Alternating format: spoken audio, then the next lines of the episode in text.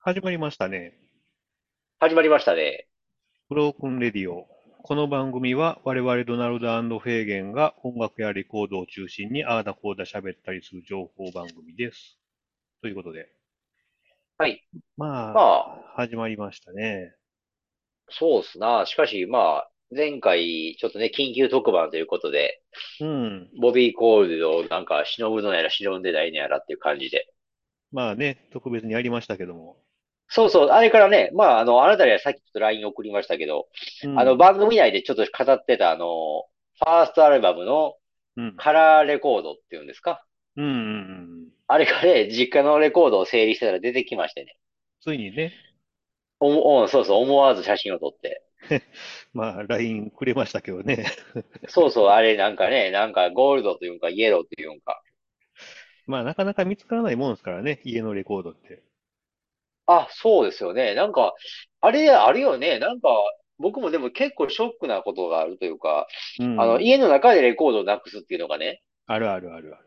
実は今一枚ちょっとそれでなく、なんかどう見ても見つからないっていうのがあって、うん。ちょっとね、困り果ててるとこなんですけど、まあ困り果ててるというか、もう正月ぐらいにそれが分かって、ああ。もう諦めてるっていうか、心境的にはね。いやー、あのね、結構ひょんな、ひょんなというか、まあ、ひょんなことやったり、意外なとこから出てくるんですけど、そういうのって。うー僕、あん。の、前にちょっと言う、制限さんには話したかもしれないんですけど、あの、山下達郎のスペーシーをなくしたことがあああ、ってはい、はい、はい、はい。ね、でそれに関しては多分2、3年ぐらい行方不明になってたんですよ。 2、3年もな、行方不明か。うん、3年ぐらいかな。だから、毎年、年に1回ぐらいは思い出したように、こう、レコード全部ひっくり返して、 まあ、全部でもないけど、まあ、ああ、怪しいまあところかな。ら怪しくないところまで、まあ、くまなく探したりしても、全然見つからなかったんですけど、はい、はい、はい。あのどこで見つかったかっていうと、あの、達郎のグレーテストヒッツやったかな、ちょっと忘れたんですけど、まあ別のレコードで、あの、ゲートフォールドになってるやつ の間に挟まってたっていうことがあってね。あグあ。レーテストヒッツはゲートフォールドじゃないんかなあれはのゲートフォールじゃないないですね。ね、一枚もんやから、僕のそう中やなの少年かな、ちょっと、ちょっと忘れたんですけど、あれなんもかねシングルジャケットやから違うな。いや、あれね、2枚組のやつあったんちゃうかな。ああ、デラックスエディションかなんかですかうん、僕持ってるのあれ確かどうやったかな。なんか2枚組もう、あの、僕持ってる僕の中の少年は一枚もんで、一枚もんっていうかシングルジャケットやけどね。うーん。いや、違うか。あ、再発で2枚組になったやつかな。でも僕そうそう、あの、再発かなんかで二枚組だったんですよね。あーでも僕多分、あ、どうやろう。再発って結構最近ですもんね。 まあまあ、どうでもいい今か。何年、ここ何年のうちやろうね。そう、そうですよね。まあまあ、なんでもいいや。まあ、ただ、とにかく、まああ、ゲートフォールドのね、あの、間に挟まってたんですよね。あー、それはね、意外と盲点でね、ああ、まあな。いや、そんなことは僕自身ありえないと思ってたんですけど、まあ、あああ、はいる、はいはいはい。あることなんでね。だから、まあ、まずは、同じアーティストのゲートフォールドからちょっと調べてもらってですね、 まあ、ないかなっていうね。確かに。まあ、そこをちょっとお勧めするわけなんですけど、で、うん。まあ、そのね、ボビーさん、お亡くなりになって、先週はね、なんとまあ、坂本龍一さんがああ、そうですね。ね、お亡くなりになったというニュースがあって、で、まあ、あのーこのブロークンレディオ、今回も、まあ、あのーまた追悼企画というかね、安易なんですけど、まあね、ちょっと私の方から、やっぱり、特にね、今回はどちらかというと、まあ、坂本龍一と言ったら、ぼ私は正直、そこまで入れ込みがないので、まあ、どちらかと言ったら、ドナルドさんよりいいかなと思いながら話は振ったんですけどね。あ、そういうことですね。まあ、はいはい。ただまあやっぱりね、2週連続でこう、ね、お悔やみっていうのも、なかなかトーンダウンしがちかなと思ったのと、まあ、そちょっと番う組ん、番組的にもなんかそういうお悔やみ番組になってもね、なんか、ああ、まあな。うん、ちょっと2回連続はまあやめときましょうかという、まあ話にはしたんです、なったんですけども、うん。だから結局フェーゲンさんあんま聞いてないでしょ坂本龍一、特にソロ作品なんかは。うん。だからね、ちょっと話また、そらすというか、高橋幸宏も今年亡くなってるじゃないですか。うんうんうんうん。 1月かな。そうね。だから高橋幸宏も僕そんなにハマらなかったんですよね。なんかそはいの、さらばっていう、なんかファーストソロアルバムを昔持ってて、うんうん。まあ聞いてみて悪くないけど良くもないっていうか、まで、あ、なんとなくなんそうかで適当に処分してしまったら結構今そのレコードは高なってるというね。すねあ、そうですか。なんかさらばっていうのは高くなってますね。うーん。まあ、亡くなったせいかどうかわかりませんけどね。なるほどね。まあ、そういうのは含あ含んでも、まあ僕だからあれなんですよ。もっと言ってしまうと YMO がそんなにやからね。ああ。 YMO にやられた、やられたっていうのじゃないんで。まあ、聞いてないでしょ、ほとんど。そうそうそう。だからいや、でも聞く、要は、その、聞くほどの魅力も感じなかったって言ったらあれなんですけど、悪い言葉悪いんですけど、聞くなんやろな価値しなんかとうん YMO も確かに有名やし、聞いてみるかって思っても、いまいち触手が伸びなかったのは事実なんですよね。うーん。なんやろな、ほんまに、ほんまにベタですけど、ライデインドラマにドマリみたいなね。まあ、別に、ライティーンだったらね、そんな自分で聞こうと思わなくても流れてくるっていうぐらい。大体流れ、ち巷に流れてましたしね。うーん。で、坂本龍一でしょまあ、高橋幸宏なんか、まあ、なんやろな、なんか、ニューウェーブなとこもあるのかな、高橋幸宏って。まあ、アルバムによりでしょうな。そういうものでもなんかあんまりでも、うんニューウェーブ自体もまあそこまで僕も好きじゃない から、やっぱり結局は惹かれなかったっていうか、ううんん、あんまりその惹かれなかったんですよね。とにかく。なるほどね。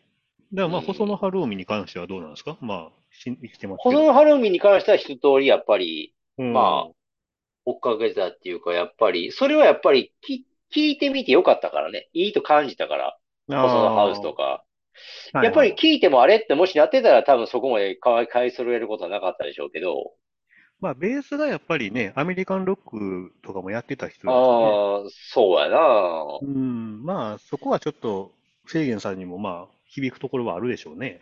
だから僕も細野晴臣に関しても、やっぱりじゃあ、いいの、細野だけ集めてんのってことになるんやけど、そうでもなくて、やっぱ細野晴臣の、あの、ちょっとテクノ時代っていうか、ノンスタンダードとかね、レレベルで言ったら。はいはい。やっぱその辺の頃っていうのは、やっぱ疎いっていうか、あんまりその、職種が伸びなかったんですよね。まあ、あんまり人気ないところかもしれないですね。細野晴臣の中でもねう。んただし、その時期にやってたあの、死少年ってグループ知ってます死ああ、少は年い。はい。うん。ちゃんとは聞いてないけど。でもあそれのも、四少年っていうグループは、うん僕は結構昔ね、大学から最初就職したぐらいに知り合ったうん。人に結構教えてもらって、うん。それはね、割とハマったんですよね。えなんでか知らんけど、なんか、あの歌とか、その詩曲に惹かれて、ー、結構ああれレもコードもだから欲しいなっていうので買いましたね。あれノンスタンダードでしたっけノンスタンダードでやってる頃と、あとシングルだけなんか別のレーベルっていうかコロンビアが出てるんですけど、ああ。まあでも大半はノンスタンダード時代かな。でもそれはやっぱり細野晴臣が絡んでるんですけど、うんうんうん。やっぱりちょっと歌い方もた高橋幸宏っぽいというかね、ああ。そういうテクノポップみたいなのもありで、なるほどね。まあいいとは思う、まあ悪くないと思うけど、やっぱりでもそういう方向の音楽をもっと聴きたいとは思わなかったんです。ああ。まあこれだけあればいい、いい感じみたいな。まあ、趣味じゃないよと。なんかそこまでがっつりいろんな種類の、いろんなアーティストの聴いてみたいなとは思わなかったですね。うーん。まだあ、からで坂も本龍一なんかもね、うんうん、そうっすよね。その、まあ、フェーゲンさんも大体世代一緒なんで、あれなんですけど、やっぱまあ、あの、YMO で言うと、僕らとあのテクノドンですかね。93年ぐらいですかね。ああ、はいはいはい。まあ、あの再時結成したにやつやったっけ、あれ。そうそうそうそう、復活して、まあ、ね、あれで3人またやってたっていうのが、一番まあ、YMO としてはまあ、僕らのリアルタイム体験はまあ、それぐらいかなって感じああ、がすそうるんでけどすよね。で、まあ自分、私、個人的には、まあ坂本龍一、別にそこまでがっつりじゃないんですけど、あのーちょうどまあその頃に電気グルーヴがね、あの、石野卓球が、あの、B2 ユニットっていう坂本龍一のアルバムを、ああ、アルバムありますよね。うん、結構絶賛してて、うん、アルバム人気ありますね。うん、で、多分ね、それがあってかわからないですけど、一時期結構高くなってたんですよね。その90年代ぐらいかな。はいはいはい。もう今はそこまで別にそれは高くないんですけど、まあ割とおー入手も容易になってるとは思うんですけどね。で、まあ、だからまあそれは好きでしたけどね、あの、ライオット・イン・ロースだったかな。まあそういう曲が有名っていうか、まあ人気曲なんですけど、まあそれぐらいで、あと他音楽、え、音楽図鑑とかいろいろ家にあるとは思うんですけど、あんまりあー一回しか聞いてないかもしれないですね、そのあ辺の。ー僕もだから、僕も坂本龍一って実はだからそういうなんかあの、サウザンドナイフとかあるじゃないですか。ああ、とか、あとその、ミーツ・ウリットもやし、うんうん。あとあの、サマーナーブスって知りませんああ、はいはい。なんかこんなジャケットしてる、なんかこうやって、あーってなんか、あの、首のなんかコルセットみたいなのつけてるやつ。あの、ジャケット、あの、イラストみたいなやつね。そうそうそうそうそうそう。ああいうのもままあ、なんか、こうやって聞いててわみからるない。かと思って。うんまあでも実際その辺も安かったんですよね、昔はね。ああ、まあ1800円ぐらい、1500円、1800円ぐらいで。うんうんうんだから安い、レコードが安い人ってイメージも僕は坂本龍一は持ってる な。高橋幸宏も。サマーナーブスは今まあ、それなりの値段にはなってますけどね。まあなってるでしょうな。ううんん。で、サマーナーブスとかいうのもやっぱり聞いて、あんまりかなっていうんで、またレコード売って、うで、んどっかでなんかいいのか、いい感じになってて、これ何ええやん、めっちゃいいやんと思ったら、そのサーマーナーブスの中のやつやったみたいな話が あって。で、それまた買い直しして、また売ってとか、なんかそんなの2回ぐらい繰り返してますね。まあ、困っサマー困ったナー人ブでスすサマーナーブスに関してはやっぱりかなり異色作ですけどね。なんかレゲエとあかあそうあの辺の、ああ。結構生なサウンドになってるでしょ。ああ、そうですかね。うん、他のってやっぱりちょっとそうでもないというかね、テクノっぽかったり、まあイン、ほんまインストって感じのうん。作品が多い気はするんですけどね。でもやっぱり今回、まあ、な、なくなって特集も、特集というかニュースでも散々取り上げられてますけど、やっぱりあれか。うん、ややっぱり映画音楽の人っていうのが、ああ、まあ世間的まあには一番ね今大きいのかな。戦場のメリークリスマスのね、サントラとか、たまたまね、ああとの、ラ亡くなったラ日ストエンに、ペラーとかね。亡くなったって発表あった日に、まあ、あれってゆ夜か夕方ぐらいに発表あったと思うんですけど、はいはい。。昼間ね、朝やったか昼間やったか、せんべり見てたんですよね、たまたま。ああ、そうですか。それはめちゃめちゃタイムリーな。そうそうそうそう、久々に、まあ、ちゃんと見たことないな、みたいな話になってね。僕もね、あれちゃんと見たことないですね。そしたら、あの、まあ、途中で、かみさんが、まあ、寝出しましてね、まあ、結局、あ最後まで、まあ、見なかったんですけど、で、まあ、とりあ。あえ、えず、何映画館、映画館で見たってことどういうことどこで見あ、た違う違う違う、あの、ネットフリかなああ、ある、あるから、配信されてるからってことかそうそうそうそう。で、まあ、とにかく、その、最後のたけしのあの、メリークリスマスをね、あれを、ちゃんと、あそこまで走り切りたいと。まあ、2時間なり見て、あの、ラストシーンを見たいという、まあ、ところから始まったんですけど、まあ、結局見れず、持 たずでね。ああ。で、まあ、僕はもう YouTube で見ましたけどね、あの、ラストシーンだけのああ。動画があるんでね、それをまあ、まあ僕もだからやっぱり素人、まあやっぱり今更ですけど、映画やっぱり見た方がいいかなっていうか見たくなりましたけどね。うーん、まあ、デビッド・ボーイもね、出てますし、出てますしね。うーん。でもやっぱり音楽に関してはそれはええいい曲書いてるっていうか、まあ間違いないでしょうな。いや、やっぱり残りますよね。うん頭にやっぱあのフレーズも残るし、あとあの、僕らの世代で言ったら、あの、センメリのね、あれじゃなくて、うん。あの、裏 BTB ってあるでしょ裏はいはいはいはい BTTB。うんうんあっちの方が良くないですかまあ、あれもいいですね。あっちがリアルタイムでやっぱり、あ、ああれ1位取ってるし、実際チャートで確か。うん。だから、あれもやっぱりエナ、あエナジーフローか。そうやったかな。あの辺がやっぱりよくかかってるんですよ。その追悼するとき、特集の時にね。まあまあね。やっぱり、やっぱり耳に残る曲だなって思いますけどね。うん。だからコマーシャルサイズでちゃんと考えてるっていうかね、あの、あれ、リゲインでしたっけなんかね。なんかそういうやつでしたね。うん、栄養ドリンクみたいなもんでしたけど、まあ、その15秒ぐらいできちんと耳に残るっていうのが、やっぱり、さすがっていうかね。まあね、うん、しかもインストでしょピアノの。なかな、そうやね。だかららそこがやっぱり凄さというか、うんああいう、まあ、ピアノの、ああいうインストっていうスタイルで、異例の、まあ、セールスやったみたいですね。ああ、そうらしいですね。はい。うん。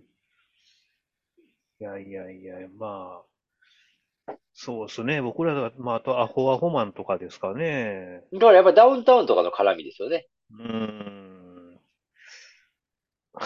まあ、なかなかままああ、そういうのを、だからそういう過去の映像とか、せっかく、例えばフジテレビとか出してくれてもいいのにと思うけど、やっぱり出さないです。ムツゴロウさんはね、昨日やってましたけどね。ああ、ムツゴロウさんも亡くなりましたもんね。ムツゴロウさん、昨日2時間ぐらいやってましたよ。ゴールデンタイムで。ああ、そんなにやってましたか。昔の映像をね、なんか、あチンパンジーと注意したりして。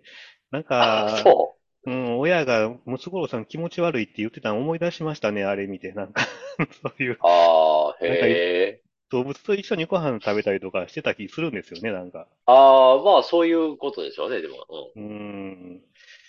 動物はやっぱ懐に入り込んでっていう。なんかすごい麻雀がむちゃくちゃ強いらしいかったですね。なんかああ、それもなんかニュースでやってましたね。うーん。いや、それは知らなかったですけどね。うん、その辺はちょっと僕もわからないところですけど。まあ、多いですね、不法が。なんかその、細野晴臣のラジオたまに聞くんですけど、ちょうど2、3週間ぐらい前に、あの、小山田圭吾がゲストの会があって、であ、、そう。うん。で、まあ、今年はよく人が死にますよね、みたいな話になってて、まあ、ね、細野晴臣も、まあそうだね、みたいな感じで言ってて、まあ、高橋幸宏やし、まあ、あと、あれシナロケのあの、あゆ鮎川誠ああ、鮎川誠ね。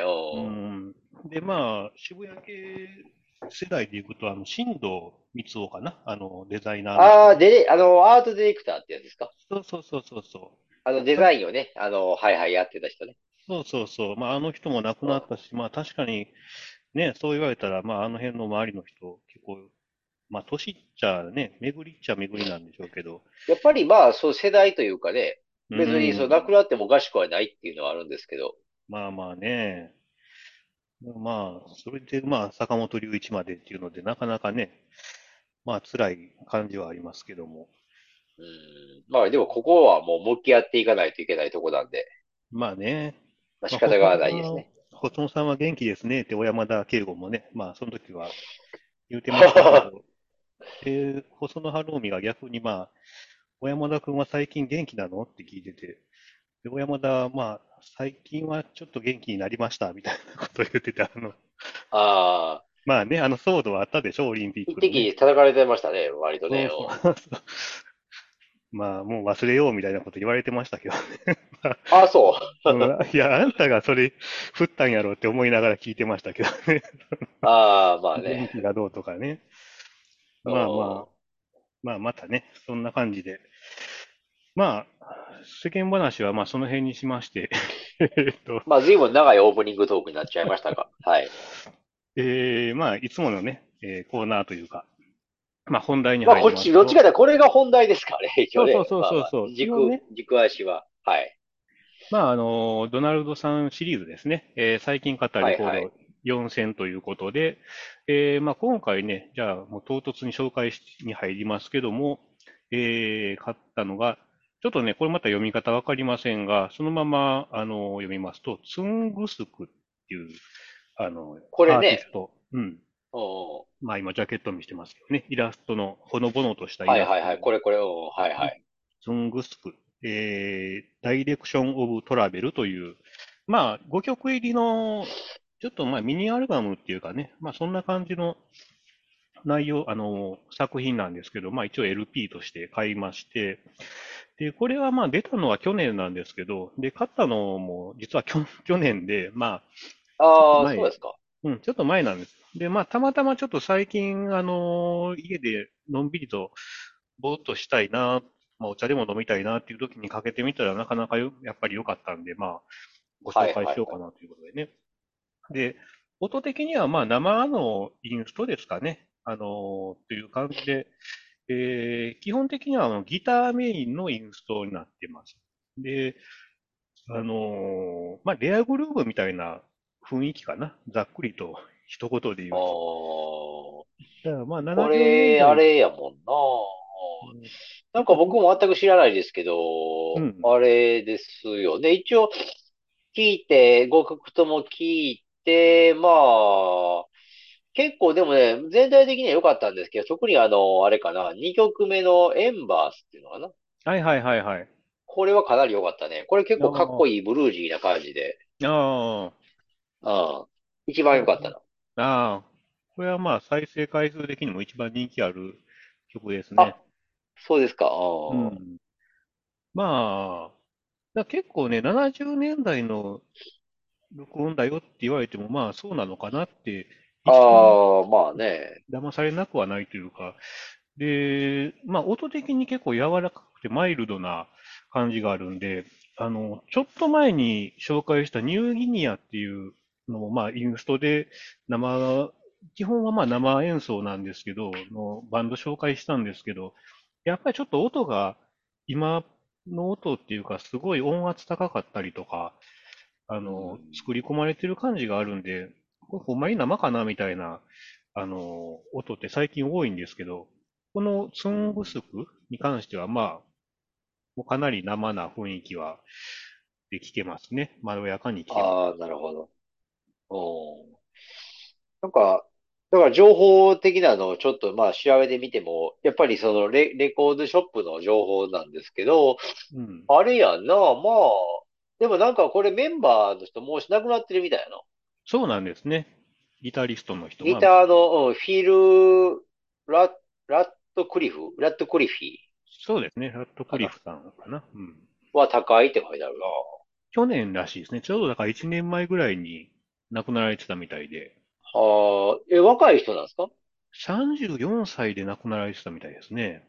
ああ、なるほどね。うーん、なんかかなり、まあ、早死にというかね、感じなんですけども。で、まあ、基本はデュオみたいで、そのギターのフィルさんともう一人、ベースの人かな、はいはい多分。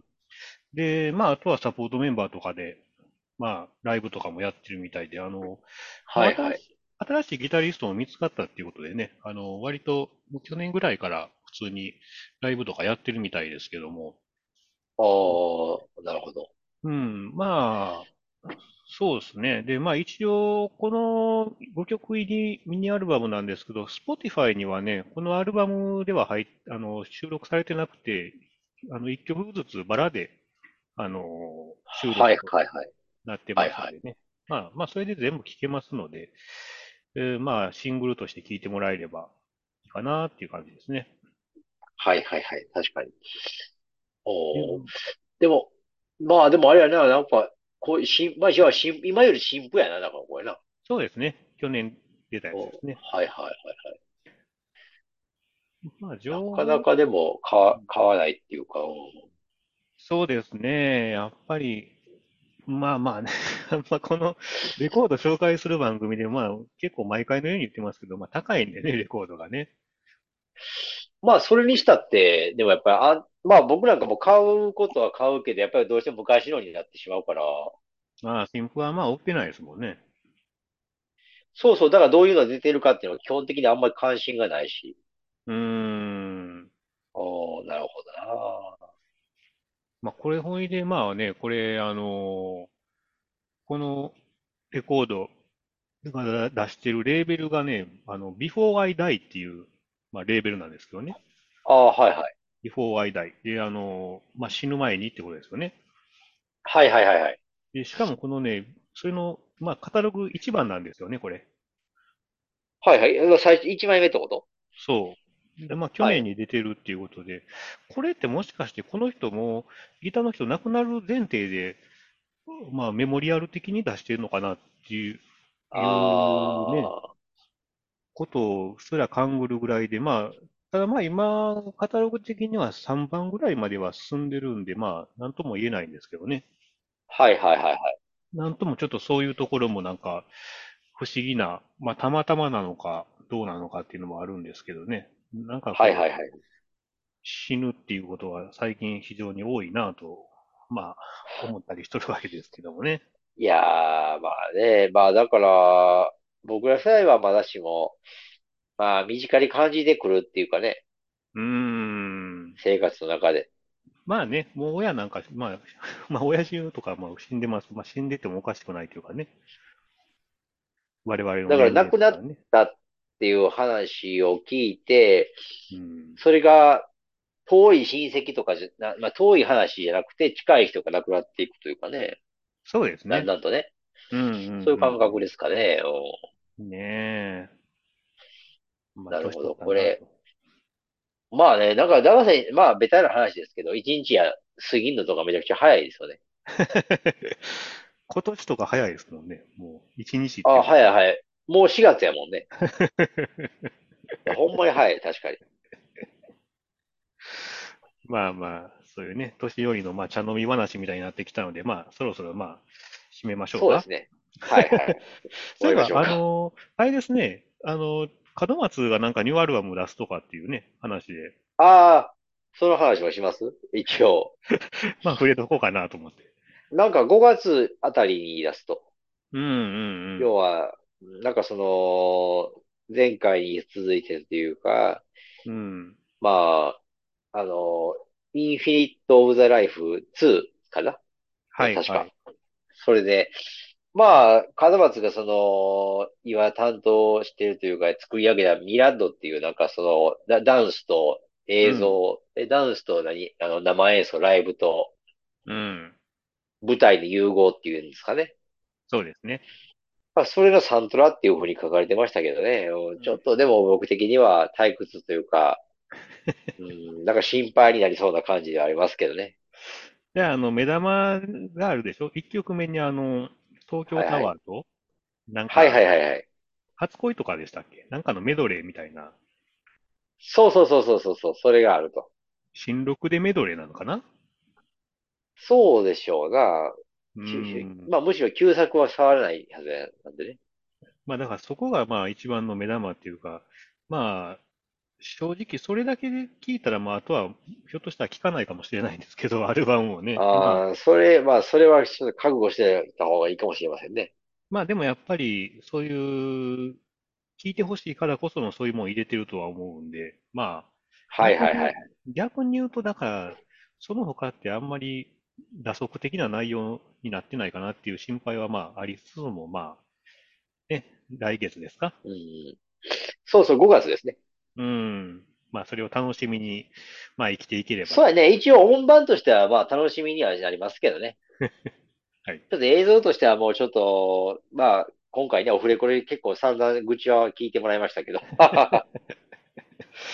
まあまあ、ね、興味のある方はいろいろチェックしていただければと思います。そうですね。じゃあ、まあ、エンディングいきましょうか。はい、えー今回ご紹介した曲は番組のブログにて確認できます。アルファベットでブロークンレディオ、えードナルドなどでググっていただければ、だいたい一番上に出てきます。来ると思います。ちょっとブログね、こう、あの、リニューアルしてますんで、まあ、あの、ちょっとその辺も気をつけていただいて、まあ、気になった方はぜひチェックしてみてください。で、ツイッターやってます。アカウント名はすべて小文字でブロークンレディオアンダーバー JP となってます。フォロー、リプライ、メッセージなどよろしくお願いします。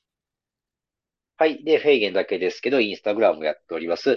まあ、レコードジャケットを中心に取りだめたものだとか、映画とかですね、まあ、ちょっとそういうのも上げてますので、よろしくお願いします。まあ、あの、ID の方は HK741111 です。よろしくお願いします。はい。それでは、えーまた次回ですね。よろしくお願いしますと。はい。はい、それでは。はドナルい。ドで。ドナルドでした。はい、フェイゲンでした。